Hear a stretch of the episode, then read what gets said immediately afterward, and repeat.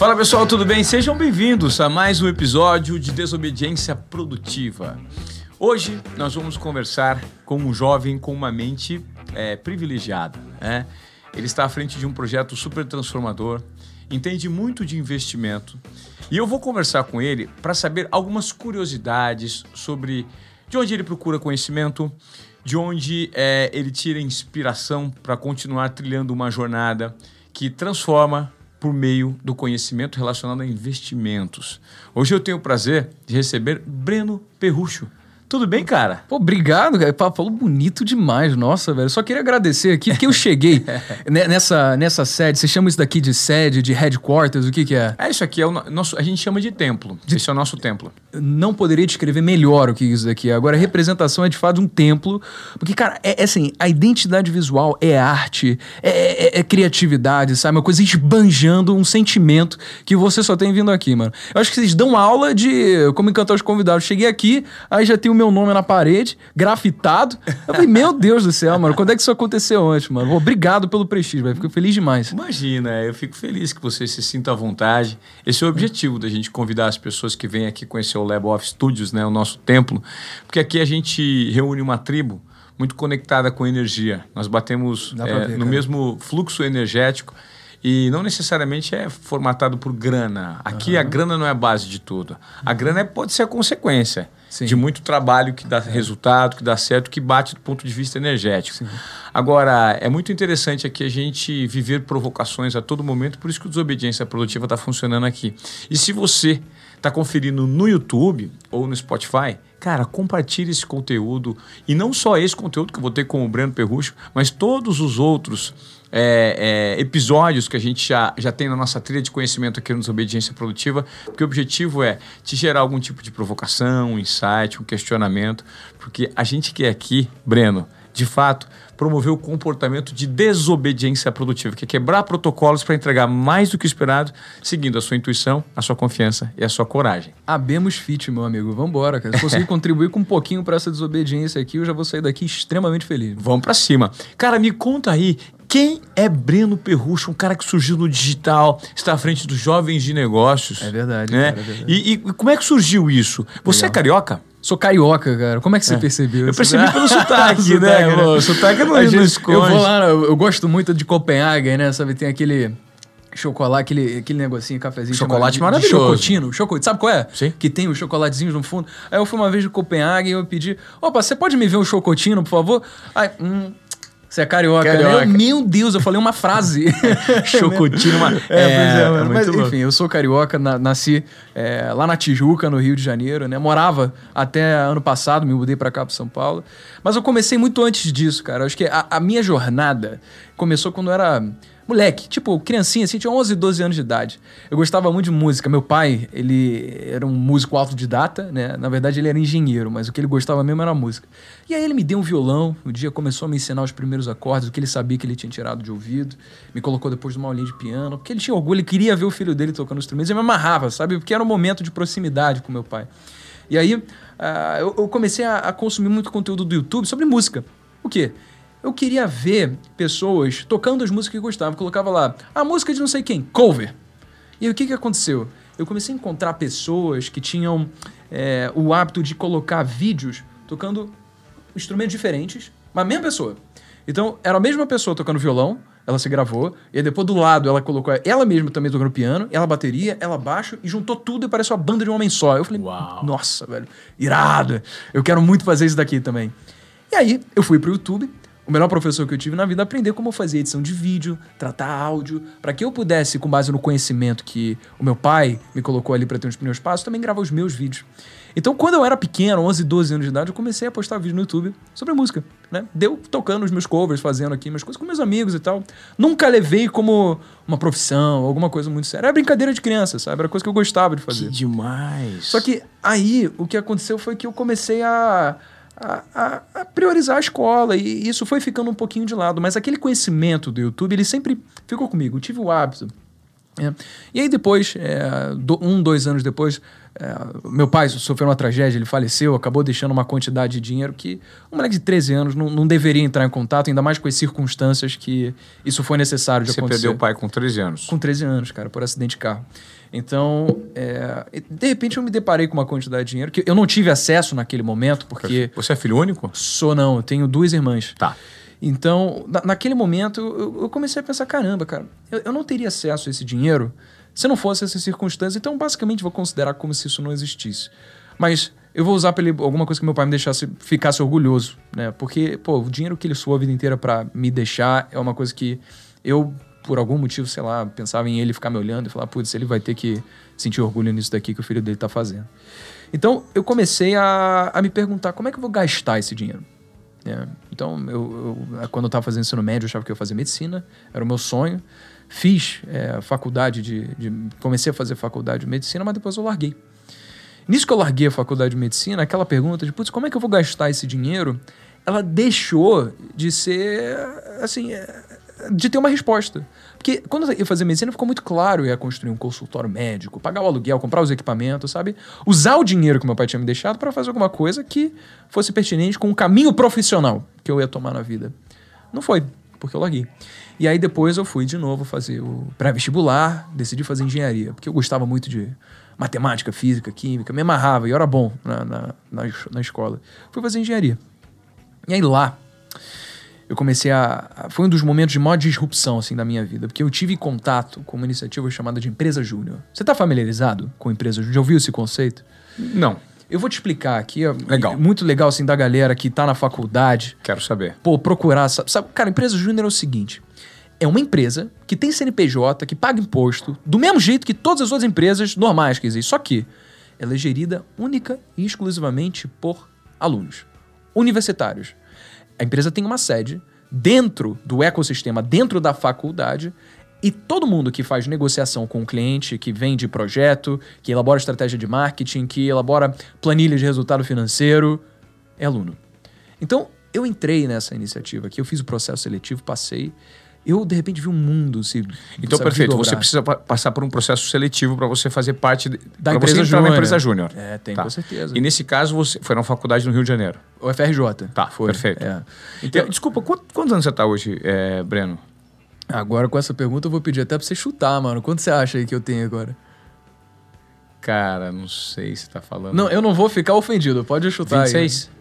Não não eu tenho 24 cara 24, 24 é Pô, é. você é bem novo. É, Interessante. Mas... É, eu imaginei 26 pelo nível de experiência e pelo nível de desenvoltura que você consegue é, é compartilhar seu conhecimento. Porque é. você fala muito bem, você tem uma voz que me lembra muito narrador de é, dublador de filme. Nossa, pois muito obrigado, meu amigo. Eu é. fico feliz. Agora du... falo até mais pertinho do microfone. E sabe aqui. o quê? Dublador de animação. É mesmo? É, é, porque é uma voz solta, uma voz versátil. Pá, pá, pá, pá, Parece que você tem experiência com rádio. Mas desculpa, 24 anos, é. bem vividos e numa trajetória de aprendizado ainda, né? Ah, com é, bastante conhecimento acumulado já. É, com certeza. E aí, continua. Empresa Júnior passou. Velho, então foi a, a experiência mais transformadora da minha vida. De longe.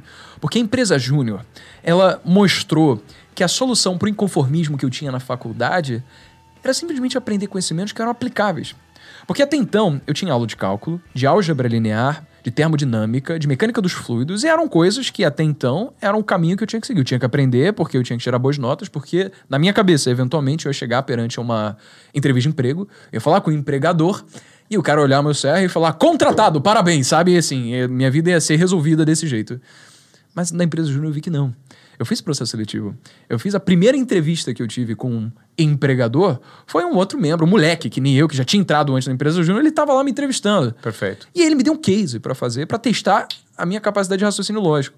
E aí ele começou a, a falar sobre números, né? Como eu estava fazendo engenharia, a empresa júnior era de consultoria em engenharia de produção. É, então, ele começou a falar um case, eu falei, cara, eu acho que se a gente conseguir projetar é, a receita que vai vir da gente fazer isso aqui, e comecei a dar umas, né, com base no case que ele falou. E o cara falou, putz, cara, maneiro isso daqui. Ele anotou lá, enfim, isso foi a última etapa, passei. Lá dentro, eu vi que existia um outro mundo. Um mundo de você poder assumir responsabilidade sobre as suas próprias atitudes e você ver um resultado claro em relação ao que você faz. Porque na faculdade não tem isso, assim. Você é dado a matéria e você sabe que você aprendeu porque você tirou uma boa nota, mas você não sabe como isso reflete no mundo de fato. Cara, na empresa júnior, você vende projeto para cliente. O cara vem até a empresa, ele paga, de verdade. Você senta e negocia com ele. Se você fechar, foi por causa de você. Você foi um bom vendedor, você conseguiu atribuir proposta de valor para aquilo que ele estava querendo comprar no primeiro momento. Então, isso depende de você. É uma coisa que eu nunca tinha aprendido antes. Comunicação, cara, liderança, porque lá você tem os squads, você tem as equipes, sabe? Você é líder de outras pessoas também. Isso eu nunca teria aprendido na faculdade. Eu vi, então, caraca, existem conhecimentos que não são dados na escola ou na faculdade. E ao longo desse tempo em que eu estava é, deixando de responder a pergunta como é que eu ia gastar aquele dinheiro que meu pai me deixou, eu comecei a pensar, putz, cara, já que eu não sei como é que eu vou gastar, porque eu larguei medicina, melhor que eu deixe ele rendendo da melhor forma possível. E aí o que, que aconteceu? Eu fui no YouTube, o melhor professor que eu tive na vida, procurei lá. Como começar a investir? E aí eu conheci o cara espetacular, velho, chamado Thiago Negro. Esse cara aqui mudou minha vida, mano. Ele começou a, a, falar sobre educação financeira, começou a falar sobre como investir, e depois eu conheci também a Natália Arcuri, incrível tudo que ela faz. Conheci o Bruno Perini, Lucas Pitt, conheci o Fábio Holder, conheci o Gustavo Cerbasi, decorei tudo do Gustavo Cerbasi. Falei, caraca, outro mundo que se abriu à minha volta. Falei, caramba, que doideira, né? Porque, você vê, a gente na escola é ensinado a seguir um caminho padrão. Você deve estar muito bem familiarizado. Qual é? Você vai para a escola, você tira boas notas. Você passa de ano. Você sobe para o próximo ano, tira boas notas, e assim você continua até você se formar, fazer o Enem entrar para a faculdade. Só que você pode, nesse Enem, voltar, porque você não conseguiu passar para a faculdade, aquela única profissão que você foi incentivado a escolher para os próximos 45 anos da sua vida, a exclusão de todo o resto. Como se tivesse só uma única coisa que você tivesse perseguir alcançar a exclusão de tudo que existe. Isso é o um modelo tradicional que hoje a sociedade vê como o modelo certo. É aquele que, se você cumprir, você está bem. Se você não cumprir, você está errado. Só que a sociedade não prepara a gente a esperar a consequência da gente ter incongruência nas nossas decisões. Incongruência no quê? Incongruência de você seguir um caminho que é completamente diferente daquilo que você foi ensinado a seguir. E aí o que acontece? Você fala, putz, eu não estou gostando de engenharia, não estou gostando de medicina, eu sou o problema, eu sou errado. Você começa a se sentir mal. Porque todo mundo estava feliz da vida Perfeito. nas suas faculdades, sentindo bem. Seus pais te ensinaram que você tem que escolher a sua profissão da sua vida. Você, muito cedo, tem os seus pais perguntando: e aí, cara, o que, que você vai fazer da vida? Mas, mano, a gente muda, né? A gente adquire conhecimento ao longo do tempo. A gente. Às vezes você gosta de, de tocar violão, num dia você tá, não gosta mais do outro, cara. Às vezes você tá perdidamente apaixonado por alguém, no dia você não tá mais no outro. Às vezes você gosta de comer bolo, no dia você não gosta mais no outro a gente muda, a gente é volúvel. Então, a gente precisa estar tá constantemente sendo incentivado a novos inputs para não cair na mesmice, porque a mesmice faz com que a gente fique na, na isso, na mesma. E isso não move ninguém. Mas ainda assim, a gente é meio que tido como normal você fazer uma única coisa para sempre. Então, quando eu cheguei na faculdade, e quando eu comecei a ter contato com a empresa júnior, e quando eu comecei a aprender a investir, eu vi duas coisas. Primeiro, todo mundo lida com dinheiro. Independentemente de quem você seja. Você pode ser um advogado, engenheiro, você pode ser gari, você pode ser astronauta, você pode ser bibliotecário, você escolhe, cara. Você vai ter que lidar com dinheiro. A não sei que seja um monge tibetano que tem uma, sei lá, uma, uma terra autossuficiente. Você vai precisar saber como investir o dinheiro que você recebe no mês. Você vai saber como diversificar a sua renda para cumprir determinados objetivos que você tem na sua vida. Você tem o direito de saber que você não precisa depender do INSS aos 65 anos de idade. Porque é isso que a gente aprende. Você vai trabalhar numa boa empresa para se aposentar com um bom salário, porque você vai conseguir se aposentar com o teto do INSS. Cara, pô, hoje uma pessoa, eu fiz essa conta, uma pessoa que recebe 3 mil reais por mês, sabe quanto é que ela tem que contribuir ela contribui para o INSS com 11% do salário, isso é média, né? Então a pessoa vai lá com 3 mil reais, contribui 11% do salário, o empregador contribui com mais 20%. Se ao invés desse dinheiro né, ter sido usado para ir para a Previdência Social, ao invés disso fosse usado para ela mesma investir o seu dinheiro, ela com uma rentabilidade de 8% ao ano, depois, quando ela chegasse aos 65, uma pessoa com 3 mil reais por mês de renda, durante, ah. durante todo esse tempo. Aí Sabe ela... quanto ela receberia de renda passiva, velho? ela receberia de renda passiva 26 mil reais por mês, porque ela teria acumulado um patrimônio de 4 milhões e meio. Ganhando 3 mil reais por mês, só investindo aqueles 11% que ela já dá para o. Só os 11, nem conta os 20 da Não, empresa. Não, conta os 20 da empresa. Considera que esses 20 seriam dinheiro que, ela, que a empresa deixaria de pagar direto, Perfeito. pagaria para o empregador, para o funcionário, para ele mesmo decidir o que fazer com o próprio dinheiro. Tá. Tá bom? Então seria 31% do salário que ele iria investir, vamos colocar desse jeito. Poderia se aposentar ganhando 26 mil reais. Uau. Precisa se aposentar ganhando menos do que ganhou a vida inteira, porque alguém que ganha 3 mil reais por mês nunca vai se aposentar com o teto do INSS. Então, isso me mostrou a necess... o direito que todo mundo deve ter de ser dado educação financeira, de base. Não é algo que você deve ver só na faculdade, isso a gente nem é. Mas isso é algo que deveria ser dado no ensino básico. Sabe por quê, cara? Porque é fácil. Não é difícil. Você fala de taxa Selic, sobre política monetária do Banco Central, expansionista, contracionista, e fala, meu Deus, mas que coisa difícil daí. Isso é um bicho de sete cabeças, eu não consigo entender. Não é para mim. É, não é para mim. Mas, cara, é moleza, isso daqui é muito fácil, pô. A gente tem hoje pessoas que têm 11 anos de idade, começaram, em vez de... e, e, assim, só porque se não tinha um filtro, sabe, naquela coisa de, putz, vou, vou, vou estudar isso daqui. Mano, tem um moleque agora, ele começou com 11 anos de idade, chama Kid Investor. O cara tem 13, começou há dois anos atrás, ele tá com 350 mil seguidores. Deve estar tá com mais, né, amor, agora? O maluco tá crescendo, tipo, 20 mil por dia e não é. Não tô brincando. Uau! É sério, por dia. Anos, 13 anos de idade. Ele tem 13 anos. É. Incrível, incrível. Felipe Moleiro. O moleque, ele fala sobre finanças, cara. Ele tem 13 anos de idade. Mas ele não fala sobre finanças como um moleque de 13 anos de idade. O cara fala que nem adulto. Por quê? Porque ele é genial? Porque ele é simplesmente fora da curva? Pode ser. Ele pode ser fora da curva. Mas o bottom line é que ele não teve filtro para começar a aprender. Se um moleque de 11 anos de idade consegue aprender sobre educação financeira, cara, qualquer um consegue, mano. E ainda assim, a gente não é dado isso na escola. Isso foi a primeira coisa que eu percebi. A segunda foi a seguinte: tinha vários amigos na faculdade, pessoas que eram mais velhas do que eu, que tinha conhecido na empresa júnior, que estavam fazendo outras coisas na vida também, e estavam se formando, né? E aí, amigos que você se preocupa, e aí, cara, pô, se formou, aí como é que tá a vida? Aí ele, mano, não consegui nem emprego ainda, cara. Tô esperando aquela proposta de estágio lá do programa de treininho, mas sei lá, vou trabalhar com outra coisa. E aí o que acontece? A pessoa passa cinco anos, no mínimo, tá? Porque normalmente em engenharia a galera se forma mais do que isso. No mínimo, cinco anos, com dificuldade do caceta, mano. Estudando cálculo todo dia, essas coisas que eu te falei, pra conseguir ter finalmente o diploma e, cumprindo todos os crachás que a sociedade impôs, finalmente viver bem, tá bem de vida, e não consegue emprego. Ou então, se consegue, vai ser desrelacionado à área do qual se formou. Ou então, se consegue, vai ser para ser contratado numa posição inferior daquilo que o diploma dela teve. Por exemplo, um engenheiro que é contratado como analista, porque existem muitos outros engenheiros muito mais experientes que estão aceitando ganhar o piso de um engenheiro recém-formado. Mas por que isso acontece? É porque os empregadores são seres opressores capitalistas que querem o mal de todos e estão desesperadamente procurando lucros? Não, cara. É lei da oferta da procura, pô. Lei de livre mercado a gente não tem pessoas suficientemente aptas a abrir empresas para absorver toda essa demanda. Existem mais pessoas se formando do que empresários criando empregos. O que, que acontece? O valor que essas várias pessoas têm ao se formar diminui, é pequeno é uma simples defasagem de lei da oferta e da procura. E, e eu acho que nessa defasagem, me permite me interromper, é, é, a formação dessas pessoas. Existe, da mesma maneira que existe uma defasagem, existe uma carência em alguns segmentos da sociedade. Por exemplo, como que você descobre, por exemplo, sei lá, que é, desenvolvedores talvez não, desenvolvedores é uma dificuldade, mas é, é, profissionais de product owner. Legal. Como é que você vai descobrir um product owner hoje? Depois que ele sai da faculdade. Depois que ele sai da faculdade? Não, não vai. vai. Não vai. Não vai. Então, a minha pergunta é o sistema de ensino brasileiro está completamente falido?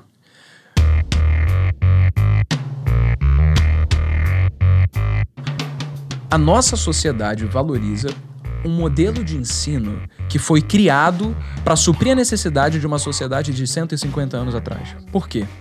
No modelo de revoluções industriais, onde as máquinas estavam tomando conta do processo produtivo, os artesãos deixavam de tomar conta do processo produtivo e davam lugar à esteira de produção, o que aconteceu é que os empresários, os detentores dos bens de produção, eles precisavam de pessoas com cabeça apta a trabalhar de uma forma segmentada, repetitiva e cíclica nas suas indústrias.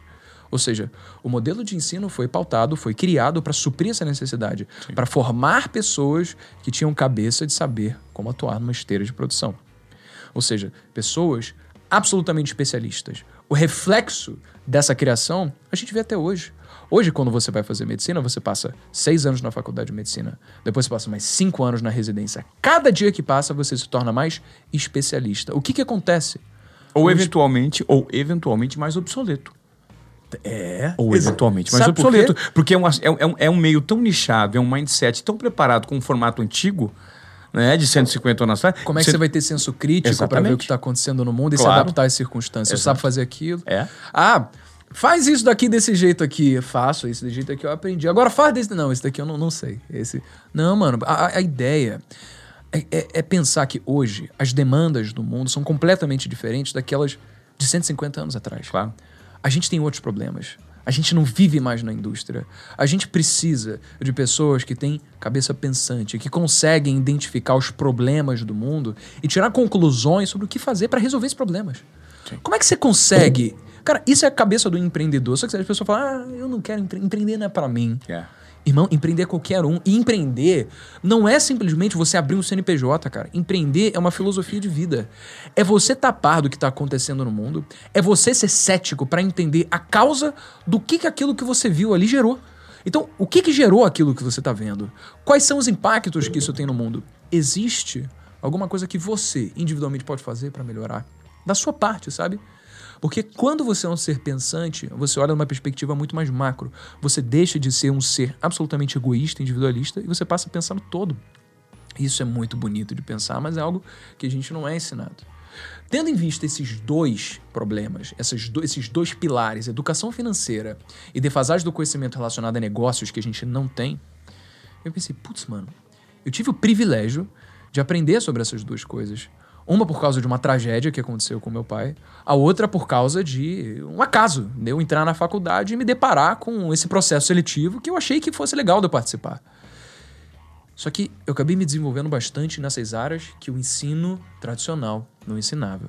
E o que, que aconteceu foi que eu falei, putz, vou começar a falar disso daqui, que hoje é visto como um conteúdo passado por pessoas engravatadas e super formais, por exemplo, por um negócio, você vai falar um grande empresário, um cara de sucesso, muito, muito distante da realidade de uma pessoa normal. Educação financeira, ah, um economista também engravatado que vai falar na Globo News, é muito distante. Eu falo, cara, Vou falar pra gente que nem eu, moleque que fala com gíria, carioca, que não tá nem aí se as pessoas, pô, vão, vão, não vão rir das minhas piadas. Eu só vou falar porque eu quero passar conteúdo de uma forma que eu sei que é fácil e eu sei que eu consigo. Porque, é genuíno, porque é verdadeiro e porque é, é, é, é desprendido de expectativas. Né? Exemplo, favelado investidor. Como que você pode imaginar um menino vindo da favela é. que teve, sentou aqui onde você está sentado e disse para mim que o dia mais feliz da vida dele foi quando ele levou a mãe, que é assistente de serviços gerais, uhum. e falou: Mãe, pode entrar no mercado, hoje no supermercado, e comprar o que você quiser. Pode encher dois carrinhos, porque a gente tem dinheiro para pagar. E isso ele me disse que aconteceu faz pouco tempo. Nossa, sabe? Isso, isso e, e, se conectar. E, e, melhor, não é só a própria história. É uma preocupação tão genuína com o todo. E o resultado dele está vinculado ao, ao valor que ele entrega para o todo, é que ele transforma a vida de monte. Exatamente. Porque ele tem a retórica, o discurso que atinge os moleques que vieram do mesmo nicho que ele e ele transforma por meio desse tipo de educação. É verdade. Que é o que você está fazendo. É verdade, cara. Né? Isso que é bonito do marketing digital, da produção de conteúdo. Pô, existem 7 bilhões de pessoas no mundo, cara. Quando eu comecei, já tinha o Thiago Negro, que me deu esses primeiros passos. Eu tinha a Natália Arcuri, já tinha o Bruno Perini, Pete Money, Fábio Roto, todas as pessoas, né?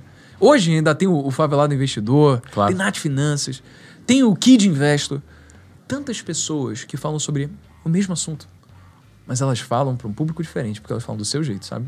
E tem espaço para todo mundo. Exatamente. Porque... porque, quando a maré sobe, todos os barcos que estão na maré sobem juntos. Sobem juntos, cara. Pô, fiquei até arrepiado, velho. É... Sabe por quê? Porque é muito simples.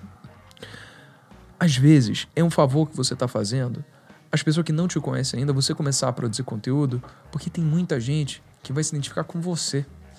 Quando eu comecei a fazer o vídeo no, no YouTube, eu falei, cara, eu acho que não tem alguém que compre ali o meu perfil. Acho que tem um público aqui desatendido, pô. E realmente, o, se você pega o Analytics lá do meu Instagram, do YouTube, hoje você vê, cara, 70% do meu público tem entre 18 e 30 anos de idade. 70%? 70% Uau. do meu público, cara.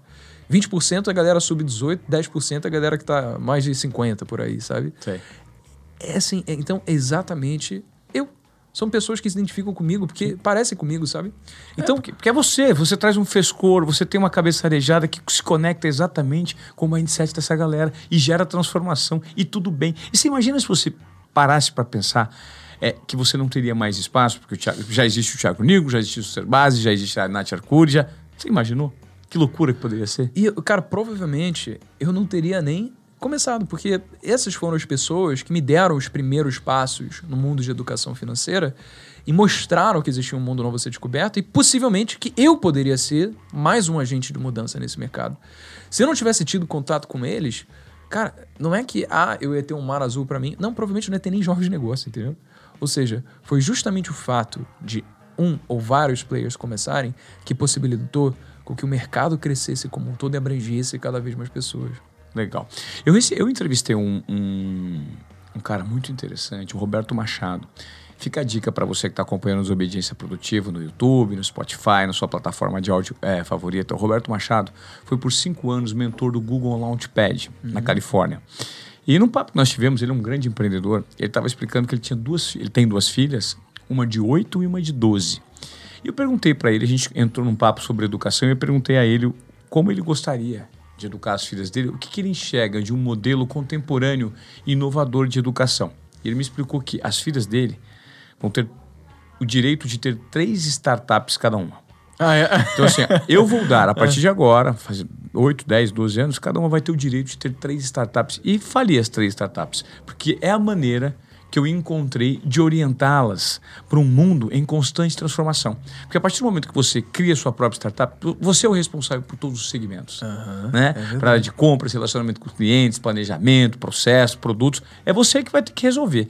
E aí, ele, o objetivo dele era dar mentorias e fazer, fazer com que elas se conectassem com a melhor fonte sobre determinado tipo de assunto pontual para resolver a dor momentânea uhum. e aprender ali, na tentativa e erro. Eu falei assim, mas essa educação, essa educação brilhante, brilhante né? Brilhante. Então, olha quão disruptivo é esse modelo de, de, de, de educação hoje para os padrões brasileiros. Porque quando a gente fala em educação aqui no Brasil, como você mesmo disse, é, é, a gente não pode esquecer que nós lidamos com 80% de uma população pobre, Sim, né? E que, às vezes, em muitas situações, está mais preocupada em comer do que se educar. A prioridade passa a ser encher a barriga, né? É. Para você ter. Não, não tem nem como se dar o luxo de se preocupar em aprender outras coisas. Não tem. Então, nos Estados Unidos, as pessoas são question...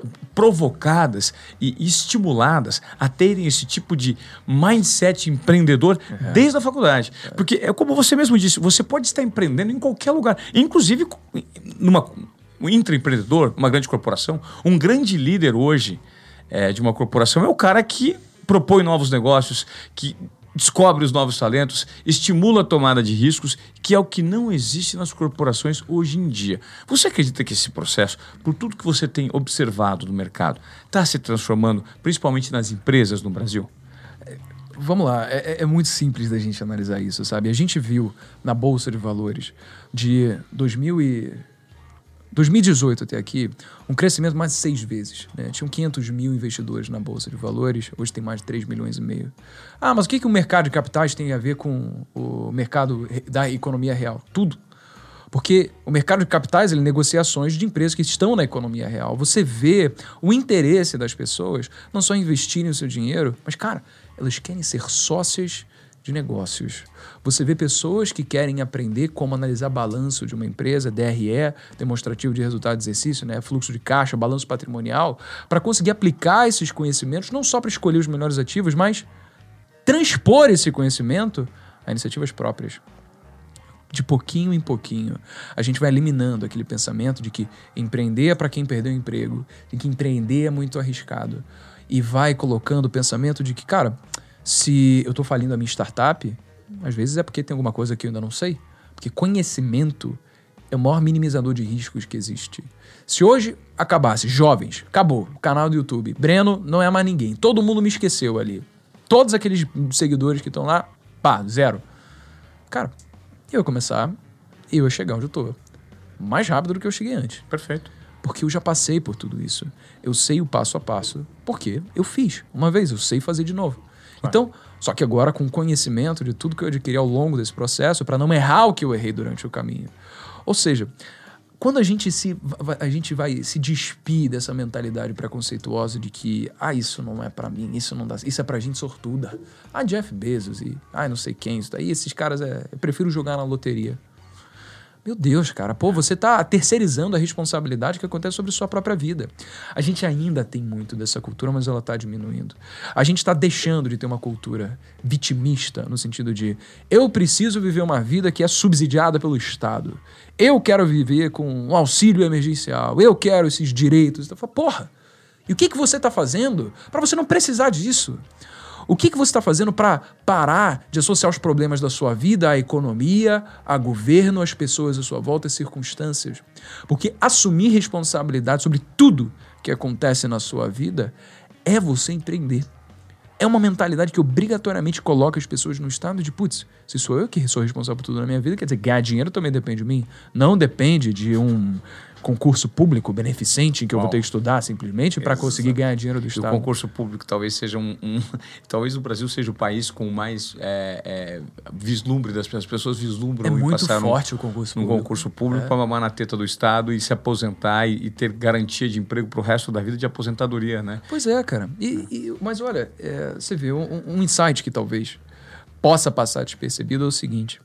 Quando a gente vê os governantes, que a gente, a gente vive numa democracia, né? Hoje, como você falou tão claramente, 80% da população não é favorecida economicamente, elas têm que se preocupar muito mais, às vezes, em, do que comer do que em buscar a educação. Então, a gente sabe que são as massas que elegem os governantes. E tudo bem, esse é um modelo justo, porque é o governo da maioria. Por outro lado, o que acontece é que a gente acaba se deparando também com pessoas que querem o dinheiro no final do mês. Ah, em quem é que você vai votar? Eu vou votar quem foi me dar os 200 reais do auxílio emergencial. Putz, cara, mas vamos lá. Você vai votar numa pessoa que vai imprimir dinheiro para botar no teu bolso. Legal. É, esse dinheiro ele vai sair da onde mesmo? Ah, ele não existia? Tá bom. Mas você vai ganhar, aumentar seu poder de compra. Pela lei da oferta e da procura, se você aumenta o seu poder de compra nessa população que você falou que 80% consome bens básicos e sobrevivência, o que, que vai acontecer no preço dos bens básicos e sobrevivência? Subir eles vão subir. Então, esse extrato gigantesco da população que de repente é beneficiada pelos auxílios e medidas populistas trazidas pelos governantes que mesmo esse público elegeu, vai fazer o quê, cara? Vai aumentar os preços das coisas que mais importam para elas. Então, quem vai ser os mais prejudicados? Elas mesmas. No longo prazo, todo mundo fica mais pobre. No curto prazo, eles têm um falso sentimento de que, pô, eu votei na pessoa certa. Mas no longo prazo, o que acontece? Se você projeta de 1994, quando teve o Plano Real, para cá, a gente teve uma inflação acumulada de mais de 550%. No real, aqui no Brasil. A inflação do dólar nesse mesmo período foi de 70%. O que, que isso mostra, cara? A gente entrou num ciclo vicioso onde o governo ele quer dar medidas para se quer dar medidas benefícios populistas para a população reelegê-lo e depois ele tem que criar soluções para os problemas que ele mesmo causou. Porque a inflação corrói o poder de compra das pessoas que mais precisam de dinheiro. O que, que acontece? O governo chega, vamos aumentar o salário mínimo. O que, que isso faz? Prejudica as empresas que às vezes têm uma folha já amarrada e não pode. Fala, caraca, eu vou ter que demitir gente aqui. Porque eu não consigo pagar com esse aumento, arcar com esse aumento. E o que, que vai acontecer? Vai ter mais desemprego, vai ter mais gente sem renda, você tem o um aumento dos preços e menos renda para a população. O que, que acontece? Cara, é crise, mano. Por isso que a iniciativa privada ela é o maior driver de transformação do nosso país. A partir do momento em que a gente consegue de pouquinho em pouquinho vislumbrar essa mudança, de que cada vez mais tem tido tesão nas pessoas em empreender, a gente sabe que o futuro vai ser muito melhor do que o presente. Porque Perfeito. é temporário, cara. Eu acredito piamente que o Brasil de 50 anos daqui, cara, vai ser um Brasil do qual a gente vai ter orgulho de viver. Vai, porque essa nova geração está muito mais conectada com essas verdades que fazem parte de, de, um modelo que não tem mais vínculo com o modelo ultrapassado. Quando você me falou desse ponto de vista do governo, dessa inflação do comparativo com os Estados Unidos, é, me veio à cabeça um, um, papo que eu tive recentemente com um amigo em que a gente estava discutindo exatamente isso. Hoje, independentemente da corrente política, as pessoas que tomam o poder, elas não estão preocupadas em descobrir e estudar qual é a dor. Elas estão preocupadas em entregar o resultado pré-concebido e fazer com que a dor se adapte ao resultado, ao é, remédio. E não o então, contrário. Então, criei o remédio aqui. Eu sou governante agora. Estou com o poder. O remédio é isso. Porque eu entendo que esse é o remédio. Independentemente de de fato ser. Mas eu vou fazer com que a doença se adapte a esse remédio, porque esse remédio que vai fazer com que a minha propaganda e minha possibilidade de reeleição continue. E no meio do caminho existem as instituições e a cultura, a herança cultural que está permanente nessas instituições. Então, você até pode ser bem intencionado nesse processo todo. Se você faz parte de um governo e você não concorda com esse remédio com que foi pré-concebido, nesse caminho da dor, você vai encontrar estruturas viciadas que vão te forçar a falar assim: você tem que tomar o remédio, não tente entender a dor. Concorda? Perfeitamente, cara. É, eu acho que a, a, mudança ela pode vir de todas as frentes. E eu, eu acho que, por exemplo, existe um, um, discurso muito bonito, bonito dizendo: ah, vamos eliminar o governo, né? libertarianismo, aquela coisa de vamos deixar a iniciativa privada reinar. Eu falo, cara, é, é assim, numa escala de 0 a 10, o quão plausível é que isso vá acontecer? então, é, é, pode ser que é um modelo tão utópico quanto o comunismo, por exemplo. Todo mundo vai ser, é, vai, vai ter igualdade e, e tal.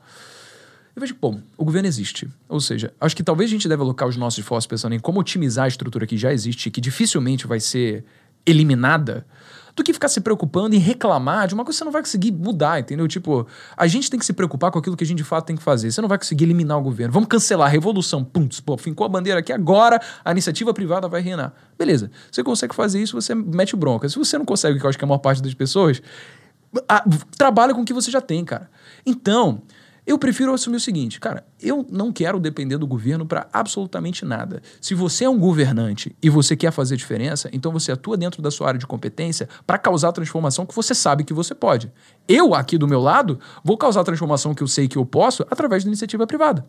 Então, você faz a sua transformação, eu faço a minha, a gente se encontra no meio caminho e depois trabalha junto, pô. Mas então, até, até eu não quero ficar me preocupando se eu pago muito imposto, se é muito burocrático, porque isso é o que todo mundo tem que passar. Assim, é o mínimo, entendeu? Como existe um caminho de muito, muita construção do que dá para melhorar no nosso país ainda, eu sei que o principal, eu tenho que jogar o jogo que todo mundo já jogou. Não, não, não faz sentido reclamar com coisas que a gente sabe que não vai poder mudar no curto prazo. A gente pode trabalhar para que lá na frente, aí sim, a gente consiga criar uma percepção no coletivo de que a estrutura é falha e que pode ser otimizada. Mas isso é um trabalho em conjunto que requer todos os agentes atuando. Ô, Breno, é, hoje em dia, é, a gente nota que existe uma, uma, uma, uma, quantidade muito grande, inclusive, de conteúdo disponível. Né? Quando você fala que o seu maior professor foi o YouTube, eu acho que o YouTube hoje, assim como o Google, ele é, acho que sem precedentes na, na história da humanidade, uma fonte de conhecimento. Se bem que existem questionamentos super interessantes sobre isso, porque inclusive o algoritmo te direciona para isso. Né? Uhum. Se você quiser pesquisar sempre por meio do Google, você está ignorando um conhecimento absolutamente rico que existem nas bibliotecas que não necessariamente estão presentes no digital. Nada.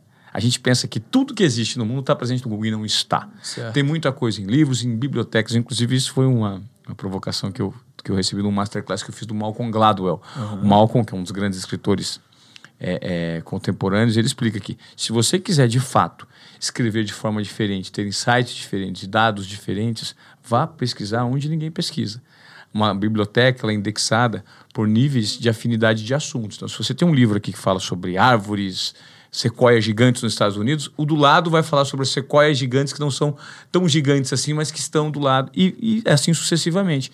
Então, esse conteúdo não está disponível na internet certo. e você não está direcionado a ele bebendo da mesma fonte que 99,9% das pessoas bebem. Que legal, cara. É, essa é uma provocação. Certo. Né? É. Nada, uma biblioteca não está no YouTube. Tudo que não é assim. Sim, tem livro sim. que você não encontra lá. Sim, e tem uma no, coisa no Google também, e tudo mais. É, eu acho riquíssima essa informação que você deu. Inclusive, uma reflexão que eu nunca tinha tido, cara. Até porque o meu discurso até aqui, e naturalmente, é, a gente vai se engrandecendo ao longo do tempo, a partir daqui ele vai mudar. Porque até aqui eu dizia o seguinte, cara, a gente tem mais poder computacional na ponta dos nossos dedos do que a NASA tinha quando enviou o homem para a Lua em 1965. Uhum. Ou seja, o acesso à informação ele se tornou muito mais democrático e a gente consegue virar experts em determinado assunto simplesmente pela disponibilidade rica de conteúdo que tem na internet. Mas é lógico, não é todo o conhecimento, né? Não é todo. A Não gente é... pensa que tudo está lá. E quando você quer algo específico, porque, imagina, tudo bem, é, o algoritmo vai, se eu digito caneca branca Você, Caneca Branca, vai me dar um, uma pesquisa e para você vai dar uma outra pesquisa. Uhum. Ok. Mas o fato é que você vai estar sempre direcionado pela curiosidade que é entregue pelo algoritmo, uhum. pelo um perfil já pré-estabelecido seu. Certo. Agora, uma livraria não tem, uma, uma, uma, biblioteca... Não tem viés. Não tem viés. É. Não tem, e quando não tem viés, qual que é a possibilidade de alguém que quer fazer algo notável ter ido para uma biblioteca pesquisar um livro antigo que não necessariamente é. hoje está no Trend Topic ou faz parte de algum algoritmo de alguém. É verdade, cara. É, de um perfil. É, agora que você falou, numa reflexão mais profunda, acho que as maiores fontes de aprendizado que particularmente né, eu tive foram duas. A primeira delas é a implementação prática do conhecimento né, adquirido. Então, por exemplo, na empresa Júnior, a gente teve que aprender na marra como negociar com o cliente, e fazendo, rápido, né? recebendo feedback. Fail fast. É, não, porque é aquela coisa, quando você bota na prática, quando você ensina, quando você exerce aquilo que você aprendeu, aquilo fixa muito mais para você. Perfeito. E a segunda forma de maior retenção de aprendizado que eu tive também foi em livros. Né? Livros que eu peguei na minha mão, aí que eu fiz anotação, e que eu grifei, e que eu voltei, e depois também que eu apliquei. Inclusive, é, eu estou lendo um livro agora genial, cara, chamado High Output Management, né? Porque. É, Não, rapidinho. High, high, Output Management, né? High Output Management. Eu acho que em português seria Gestão de Alta Performance, tá. do Andrew Groove, que tá. foi o CEO da Intel. E, e, e por quê? Porque eu cheguei no momento da minha empresa que a gente está com 37 pessoas e a gente tem que se preocupar em fazer uma gestão otimizada para que todo mundo se sinta bem, para que a gente não perca o tempo desnecessário de pessoas que poderiam usar o seu tempo para coisas muito mais valiosas, para que, cara, a gente consiga gerar mais resultado. E eu nunca tive aula na faculdade ou na escola sobre como gerir uma empresa. Perfeito. Eu recorri a um dos maiores gestores e mais reconhecidos do mercado, dado que ele conseguiu alcançar com o Intel, que foi o Andy Groover. Ele escreveu um livro só sobre isso, que ele mesmo sentou lá escreveu. Fantástico. Então, coisas básicas que hoje a gente dá como overrated, que são tipo como fazer uma reunião, como dar feedback para as pessoas, como você pode dividir a sua agenda para você conseguir ser mais produtivo. Tudo isso é comunicação com o próximo e consigo mesmo, né? Tá muito, isso, muito fala sobre comunicação, né? Com certeza, cara, porque é, é, é, é através desses pequenos insights que a gente vê nesses grandes materiais que a gente consegue mudar a forma como a gente pensa, sabe? Então, se você pega, vamos lá, o, o Ivan de três anos atrás para cá, provavelmente você deve se olhar e ver, caralho, eu era um Neandertal. Sim, no meu caso, perfeito. Porque eu trabalhava, você imagina um cara que trabalhou 20 anos numa emissora de televisão uhum. e saiu a dois. Certo. Então, é, nos quatro meses que eu saí, os quatro meses subsequentes da, da minha saída, eu falava para as pessoas que eu tinha aprendido já mais em quatro meses do que nos últimos 20 dentro Caraca, de uma corporação. que doideira. Porque é uma, é uma quebra de paradigma completa. Assim. Exato, cara. Então, a, a gente pode a, aumentar essa curva de crescimento pessoal se a gente se dispuser a adquirir conhecimento que a gente sabe que é aplicável. Existe uma série de materiais, tanto na internet quanto em livros, que se a gente simplesmente for colocar o nosso dedinho ali para aprender, cara, a gente consegue mudar a forma como a gente fala, a gente consegue mudar a forma como a gente age, a gente consegue mudar a forma como a gente pensa. Novas vias neurais, né, cara? É outro. Neuroplasticidade. Tipo, uma história. Mano, tem uma história doideira que aconteceu comigo. Você já deve ter ouvido falar no livro Segredos da Mente Milionária. Sim. Ele foi escrito por um cara chamado T. Harv Eker. Né? E ele foi um dos primeiros contatos que eu tive com a vontade de querer alcançar sucesso. Porque tudo começou com essa vontade. Né? Você, você é amigo do Tiago Matos, você, você, ele escreveu aquele livro Vai Lá e Faz, é incrível o livro, Sim. por sinal. Ele fala, tudo começa com a vontade. Eu queria ser rico. Foi assim que eu comecei. E comecei a ler esse livro para saber, cara, quero saber como ter uma mente milionária, para eu ficar milionário também. E o que, que aconteceu, cara? Nesse livro ele fala o seguinte: a disciplina e a consistência ao longo do tempo formam o hábito. O hábito é uma característica intrínseca de você. Excelência há de ser um hábito, não um ato que você faz uma única vez e depois deixa passar. E aí eu comecei a acordar cedo, comecei a acordar 5 da manhã no primeiro momento, depois logo em seguida ia para academia. E aí eu lembro que depois que eu comecei isso daí foi antes de começar o canal do YouTube, eu sabia que eu precisava preparar o meu corpo e a minha mente para quando tiver de fato o trabalho para ser feito, cara, eu estava pronto. Quando de fato larguei a faculdade, mas antes disso eu já estava nesse processo de, cara, eu preciso me preparar. E aí, depois de uns seis meses, acordando 5 da manhã e sem faltar um dia. E pode parecer meio absurdo, mas eu não faltei um dia mesmo. Porque eu. Seis meses? Seis meses, eu não falto de segunda a segunda. Teve um dia que eu estava descendo do, do meu apartamento. Para fazer exercício. Para fazer exercício. Isso era 5 e meia da manhã. Né? E de repente eu, eu, eu vi que tava escuro. Tava frio, num dos poucos dias de frio no Rio de Janeiro. Eu pensei, caralho, velho, eu sou muito doido mesmo. Quem é que tá fazendo isso agora, velho? E por mais que é, me pego na minha própria insanidade, na minha loucura, eu fiquei bem com aquilo, sabe? Porque eu, eu, eu vi que, de acordo com Segredos da Mente Milionária, para você alcançar resultados diferenciados, você precisa ser uma pessoa diferente também.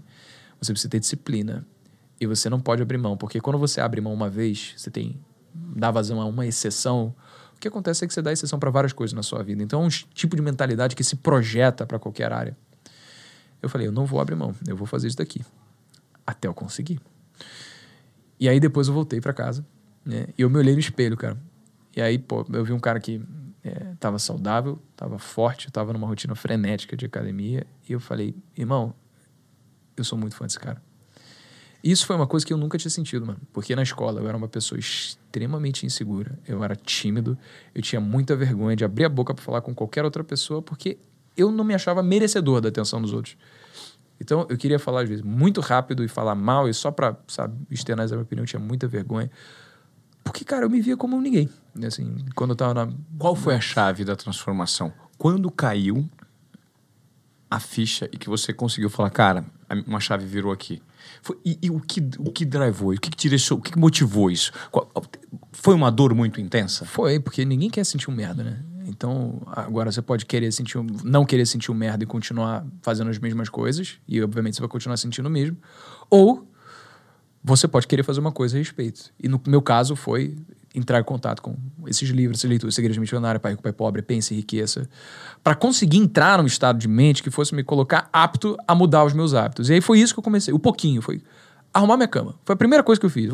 Eu, já, eu tinha visto um vídeo lá o de um passo a passo, super interessante, porque é interessante nessa explicação que você vai nos dar agora, que as pessoas que estão nos ouvindo provavelmente estão muito estimuladas com esse, com esse pensamento. Tá? É bem interessante ver você falar, Breno. A sua retórica ela é hipnotizante. Você tem a manha muito.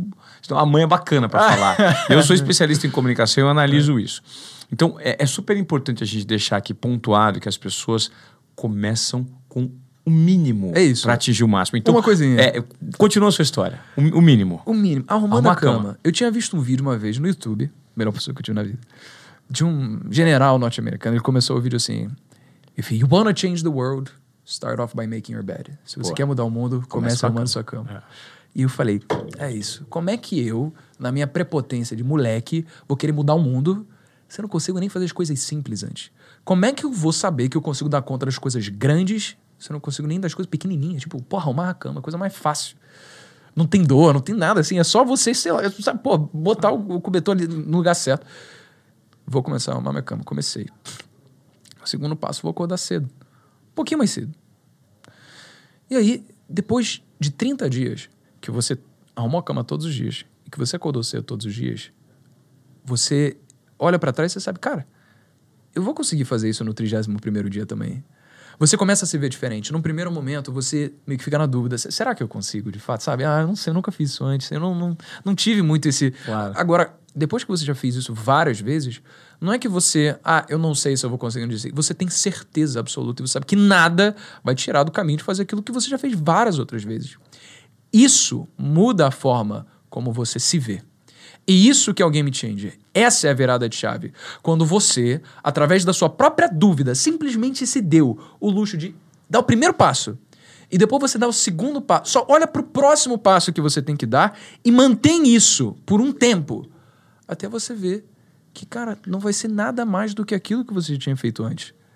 E quando você volta para casa depois de ter ido para academia todos esses dias, e você olha no espelho, você fala: caralho, eu nunca tinha me sentido daquele jeito, velho. Foi muito bacana.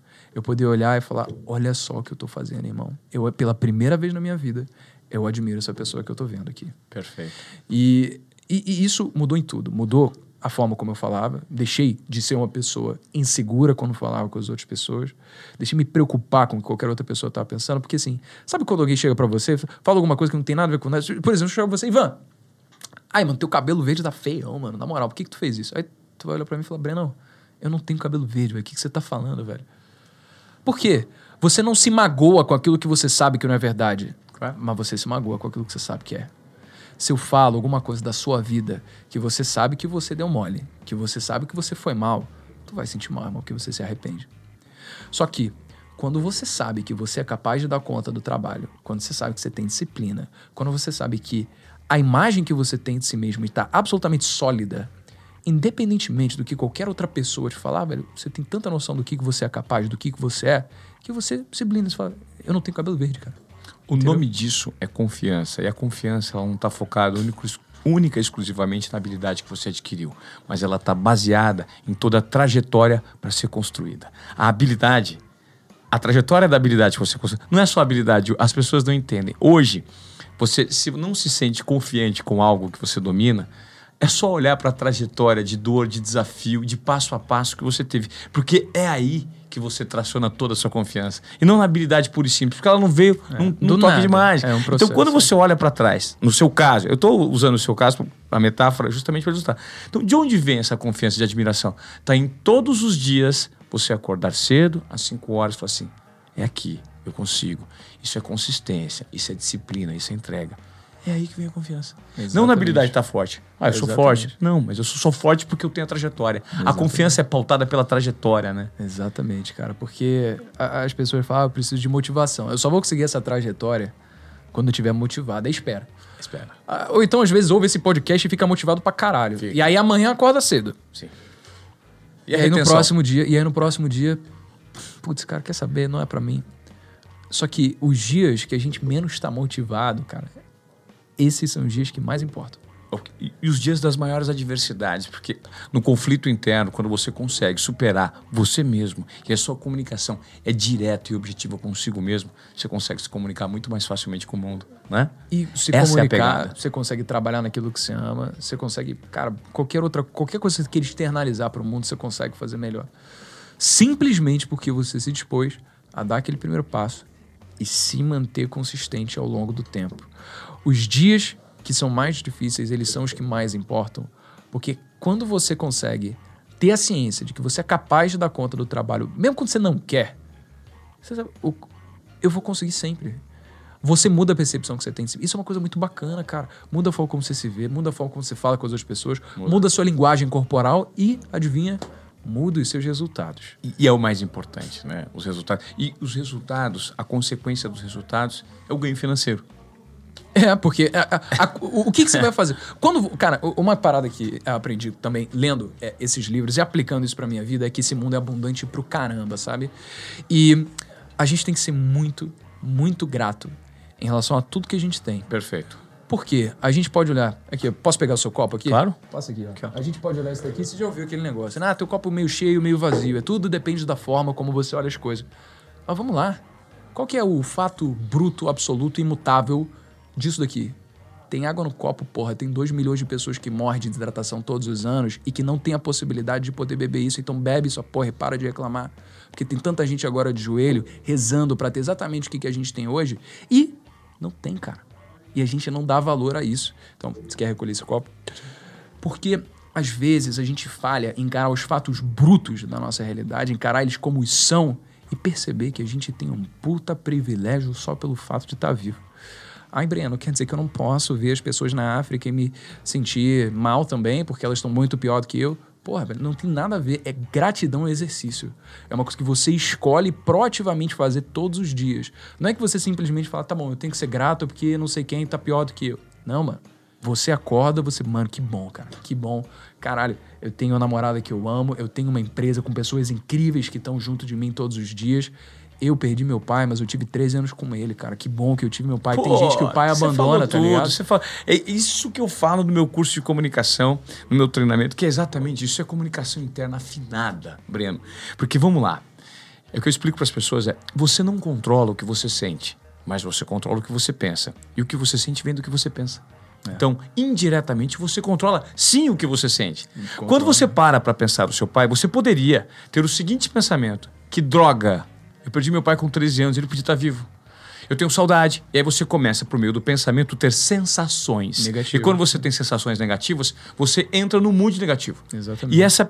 Quando você fala, cara, eu perdi meu pai com 13 anos, mas que bom que eu tive o privilégio de conviver com ele por 13 anos. Exatamente. E aí o pensamento é positivo, as sensações são positivas. Com certeza, cara. E aí é uma maneira que, de você colocar isso em prática.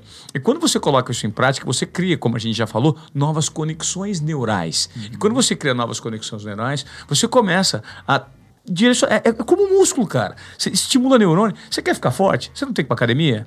Então, o nível de repetição que você faz não vai fazer com que o seu músculo cresça. Uhum. É o mesmo quando você tem Exatamente. força de pensamento sobre atos que não necessariamente são tão positivos, mas que você se força a pensar do ponto de vista positivo, é. você sempre enxerga a vida como o melhor Exatamente. ponto de vista, cara. E, cara, é isso, é um exercício mesmo. É exercício. a próxima vez, então, passar um exercício aqui para você, para ficar claro e prático, Ótimo. tá? Na vida real. Próxima vez que você ouvir alguém falando alguma coisa, lê uma matéria da. Sabe, Forbes 30 and the 30, né? Você vê lá o Davi Braga, mano, amigaço, os caras incrível. É. Ele entrou na Forbes, né? Aí você fala, caralho, mano. Moleque de 19 anos aí tem vendeu uma empresa por 600 mil reais, ele já tá faturando não sei quanto na empresa dele, entrou na Forbes. Caralho, um deve ser um mesquinho filhinho de papai que conseguiu tudo. Ou, oh, se dá um tapa na cara, falou, para, parou. Quer saber o Davi Braga, ó, tá ganhando é pouco, irmão. Parabéns, eu espero que eu possa ter um dia, um dia ter um amigo para conseguir aprender contigo, tá ligado? Porque isso faz com que você se acostume ao primeiro instinto ser algo bom. No começo é difícil de ser mas é um exercício. E com o exercício vem a prática. Perfeito. Então a gente precisa praticar para que esse primeiro instinto mude. E aí, de repente, no próxima edição do Forbes 30 and the 30, você vê o próximo moleque de 19 anos que aparecer ali e você fala: Meu Deus, caralho, velho, que foda. Eu acho que o próximo pode ser eu aqui. Claro. Tô chegando, sabe? Tô conseguindo. Ao invés daquele sentimento de inveja, de mesquinhez, daquela coisa de, putz, de escassez do mundo, sabe? Sim. Então, é exatamente, mano. É só praticar. Pô, Breno, que, que que presente receber você no Obediência Produtiva. Eu fui indicado. É. É, o que me indicou foi a Giovana, eu já ouvia falar de você, peguei seu telefone com o Joel. E que grata surpresa saber que um jovem de 24 anos tem um tipo de pensamento tão engrandecedor, é, tão, tão preciso, tão consistente e com uma maneira de se expressar muito rica.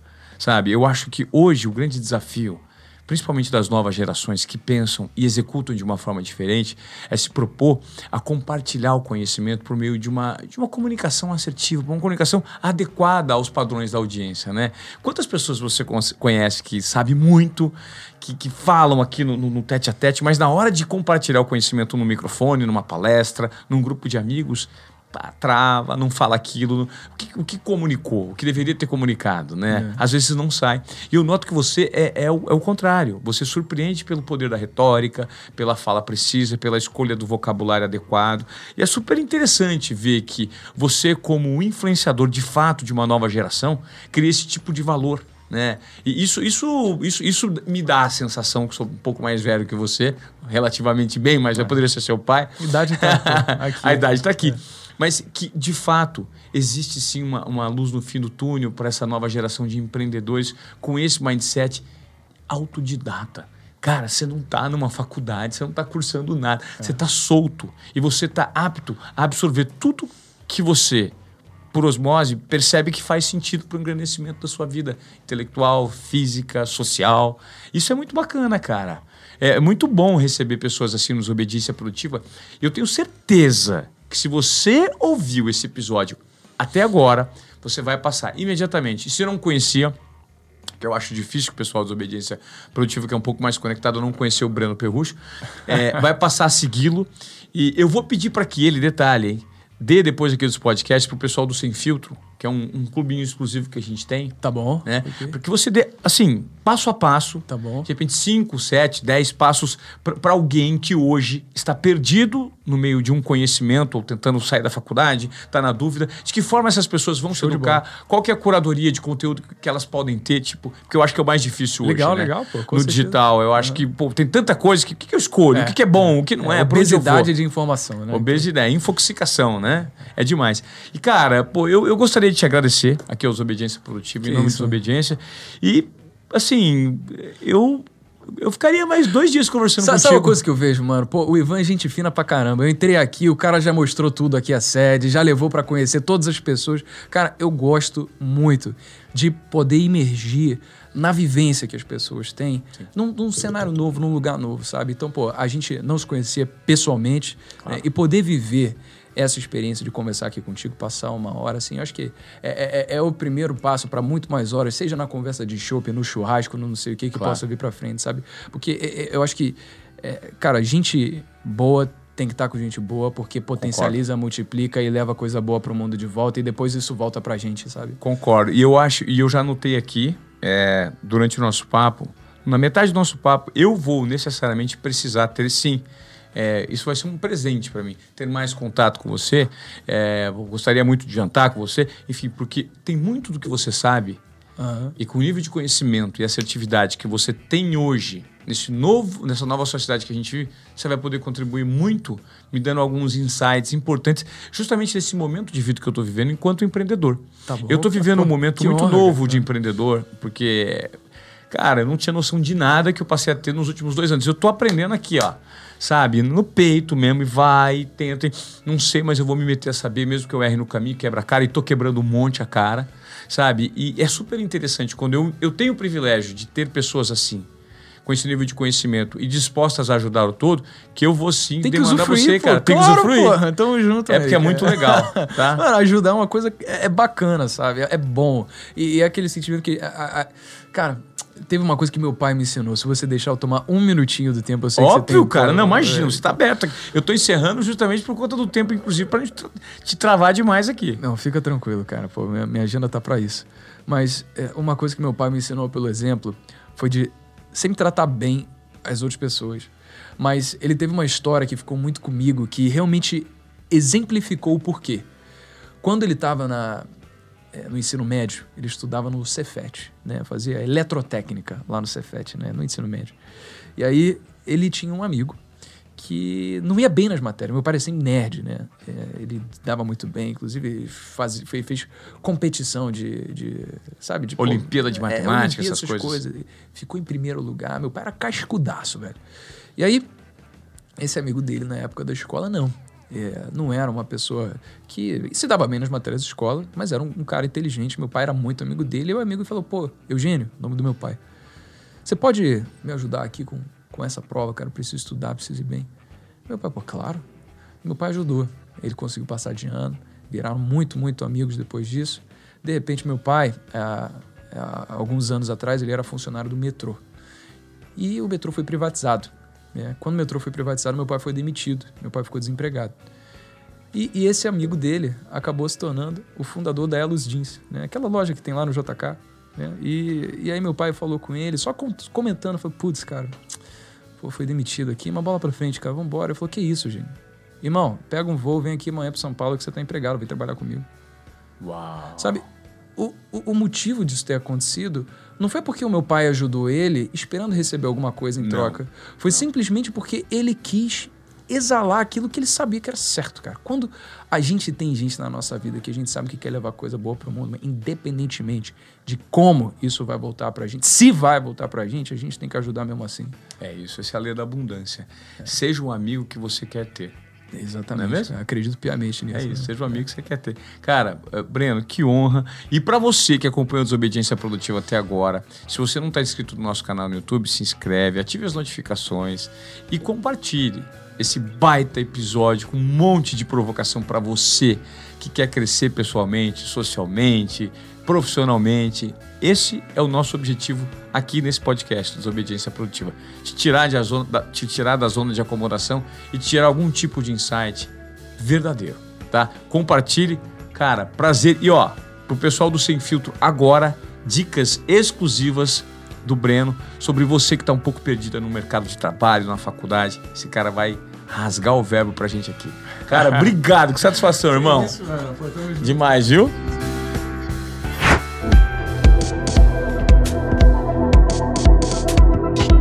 Chegamos com mais um momento criptomoeda Wibix ou Crypto Wibix, como você preferir, porque aqui nos Obediência Produtiva a gente também abre espaço para educação financeira. E criptomoeda é sim uma nova possibilidade de investimento.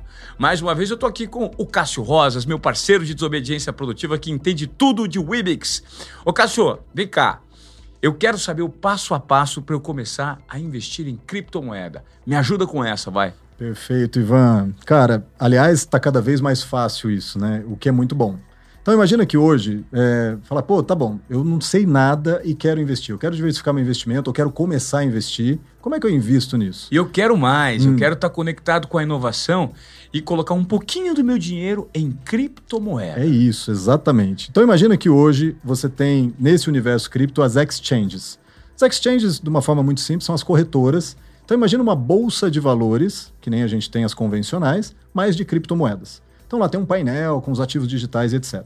Hoje a gente tem no Brasil já algumas que operam muito sérias, muito grandes, inclusive a maior delas e, e também uma das maiores da América Latina, onde a Wibix está listada, é a Mercado Bitcoin. E lá a pessoa vai entrar, por exemplo, vai abrir uma conta dela, que nem ela abre uma conta no banco convencional, vai colocar os dados, endereço, CPF, etc., vai confirmar todos esses dados e habilitou essa conta, que também é gratuita, diga-se de passagem, ela vai decidir o que vai fazer. Bom, se eu tenho o IBIX, eu transfiro o IBIX para lá para negociar essas WIBIX. Se não, eu quero comprar o IBIX, eu transfiro meus reais para lá da minha conta e faço essa compra. Simples assim. O painel é super intuitivo, super prático, super fácil de mexer. É, a maior parte das corretoras é assim, mas vale ressaltar que é, procure por essas que são mais acessíveis no sentido é, de facilidade, porque tem as que são mais profissionais, que é para traders, né, que são os caras que ficam o dia inteiro fazendo isso, e elas são bem mais complexas do que o que eu falei aqui. Agora eu quero ter minha primeira Wibix e eu não sei como. É só baixar o aplicativo e fazer a minha inscrição. Eu já ganho de cara o Wibix, não ganho. Como funciona? Eu tenho que colocar e fazer uma conversão em alguns reais para ter já meu primeiro dinheirinho digital. Ok. Para o Wibix é mais simples ainda. Então imagina que você baixou nosso app, cadastrou, criou sua conta, foi lá e recomendou um produto ou serviço de qualquer anunciante que esteja ali. Aconteceu o engajamento, e aliás aqui é importante a gente citar esse fato, que é, essa explicação é rápida e ela acho que elucida bem. Então imagina que eu, Cássio, fui lá, peguei um produto e mandei para quatro grupos no WhatsApp que tem 250 pessoas cada um. Eu tenho uma capacidade ali de visibilidade daquele produto de mil pessoas. Mas se ninguém clicar, nada acontece. O Cássio não vai ganhar o Ibix por isso. Porém, o contrário é verdadeiro. O Cássio mandou para quatro amigos e os quatro amigos clicaram naquele produto ou serviço que o Cássio recomendou. Dentro das regras estabelecidas pelo anunciante, o Cássio ganha o IBIX nesse momento já. Então, ganhar o IBIX é muito fácil porque você só vai usar o seu poder de influenciador ali, né, de nano influenciador, com as pessoas que você conhece, amigos, colegas de trabalho, familiares, e você vai ganhar por isso. Simples assim. Ah, então existem nano influenciadores que estão fazendo uma renda extra Exatamente, indicando o IBIX. É isso? É isso.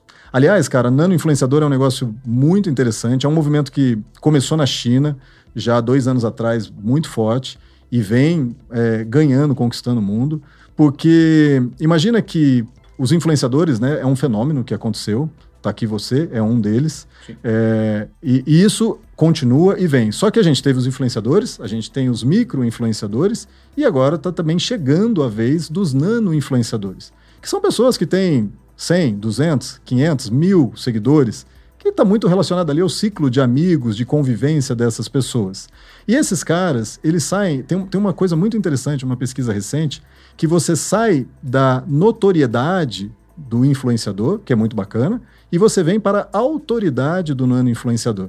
Porque é aquela velha história, se eu te conheço muito bem, a gente é amigo de infância, a influência que eu tenho por te conhecer ela é diferente de você olhar uma celebridade claro. que está recomendando uma marca ou produto. Claro. Né? E esse poder, através de um sistema, de uma plataforma como o nosso, que é descentralizado, é que faz disso uma coisa muito legal. Porque são as pessoas recomendando marcas e produtos para o seu entorno, para o seu ciclo social, literalmente. E você pode ganhar dinheiro para isso. Parece que você estava me citando aqui nos bastidores o exemplo de uma pessoa que chegou a ganhar mais de mil, mil reais por mês. Exatamente, Ivan. Então imagina assim, é, quando a gente tem ou marcas fazendo anúncios muito grandes, que de tempos em tempos sempre tem, ou a gente está com Indique Ganha Ativo, isso acontecendo, recentemente, agora março de 2021, é, teve uma influenciadora que entendeu esse processo, na verdade uma micro-influenciadora, e ela pegou isso e levou para o canal do YouTube dela, que é pequeno, e publicou lá, enfim, falou e tudo mais. Imagina que em cinco dias essa pessoa ganhou mais de R$ 1.800